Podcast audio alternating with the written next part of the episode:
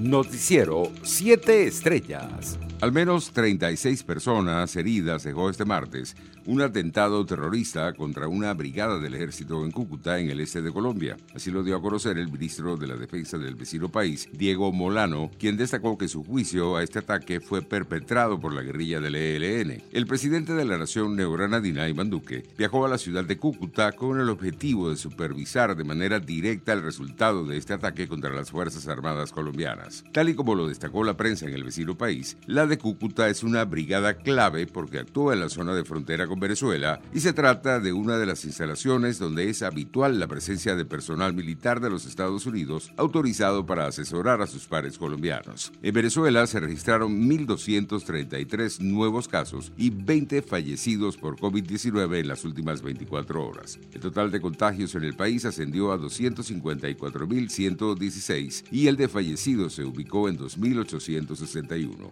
Por su parte, la organización Médicos Unidos de Venezuela confirmó 24 nuevas víctimas del sector salud con criterios para COVID-19, elevando la cifra de fallecidos del personal sanitario en el país a 638. 24 fallecidos en cinco días en Venezuela. Se están muriendo los sanitarios. Exigimos EPP y vacunas para todos, escribió la organización en sus redes sociales. La curva de contagios por coronavirus en Venezuela se estaría acelerando y en algunos estados los centros de salud comienzan a presentar colapso, según lo advirtió este martes Monitor Salud, organización que agrupa a numerosos empleados del sector para exigir mejores condiciones laborales. El rector del Consejo Nacional Electoral, Roberto Picón, informó este martes que trabajan en una modificación del reglamento para que organizaciones internacionales puedan participar como observadores en los próximos comicios regionales y municipales en el país. Por su parte, Nicolás Maduro aseguró que el 84% de los venezolanos y venezolanas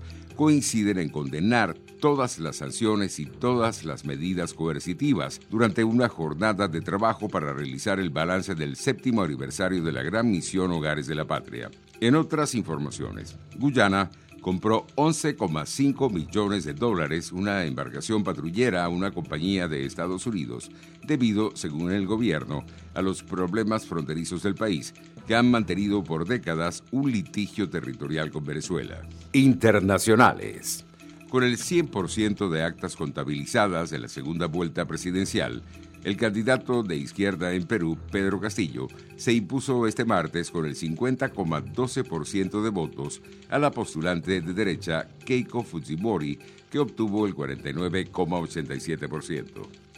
En una concentración junto a sus seguidores, la candidata Keiko Fujimori se mostró convencida que le darán la razón ante la petición de nulidad de varias actas del escrutinio final de los comicios del pasado 6 de junio. A partir de este martes 15 de junio, entró en vigencia el decreto del gobierno de Colombia que extiende la vigencia de los pasaportes venezolanos por 10 años. El dirigente de Primero Justicia en Colombia, Tomás Guanipa, agradeció al presidente Iván Duque por este nuevo gesto de solidaridad y humanidad con nuestros connacionales y que se convierte en ejemplo para la región.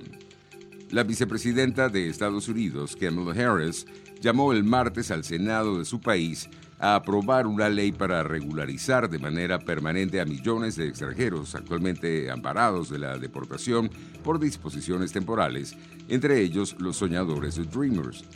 Es de vital importancia que proporcionemos un camino a la ciudadanía para brindar a estas personas una sensación de certeza y seguridad, dijo Harris, al agradecerle sus contribuciones al país en un evento por el aniversario del DACA. Economía. La Comisión Económica para América Latina y el Caribe, CEPAL, informó que durante 2020 el Producto Interior Bruto Regional obtuvo una contracción de menos 7,1%, posicionándose como la mayor caída del último siglo situación que generó un incremento de la tasa de desocupación que alcanzó el 10,5% en promedio para el año pasado. Deportes. La tenista española venezolana Garmiñe Muguruza, sexta máxima favorita del torneo de Berlín, pasó a octavos tras vencer con claridad en la primera ronda a la rumana Sorana Circea por 6-3 y 6-2. Muguruza, ganadora de dos títulos del Grand Slam, debutó con victoria en el inicio de la temporada de hierba tras competir en esta superficie por última vez en 2019, cuando cayó en primera ronda de Wimbledon ante la brasileña Beatriz Haddad Maya. Noticiero 7 Estrellas.